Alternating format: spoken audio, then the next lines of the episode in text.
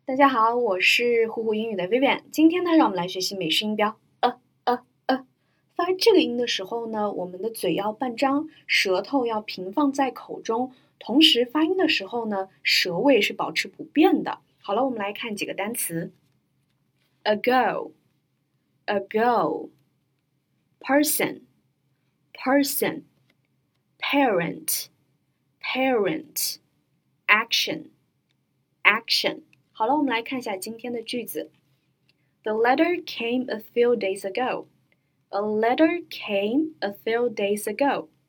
这封信是几天前寄过来的。He is a doctor of philosophy. He is a doctor of philosophy. 他是一位哲学博士。那这里有一个词 philosophy，是不是有点难？不要紧，我们可以把它按音节拆分成这样：philosophy。 philosophy，那这样子是不是好读又好拼呢？philosophy，好了，这个就是我们今天所有的内容啦，期待你的朗读。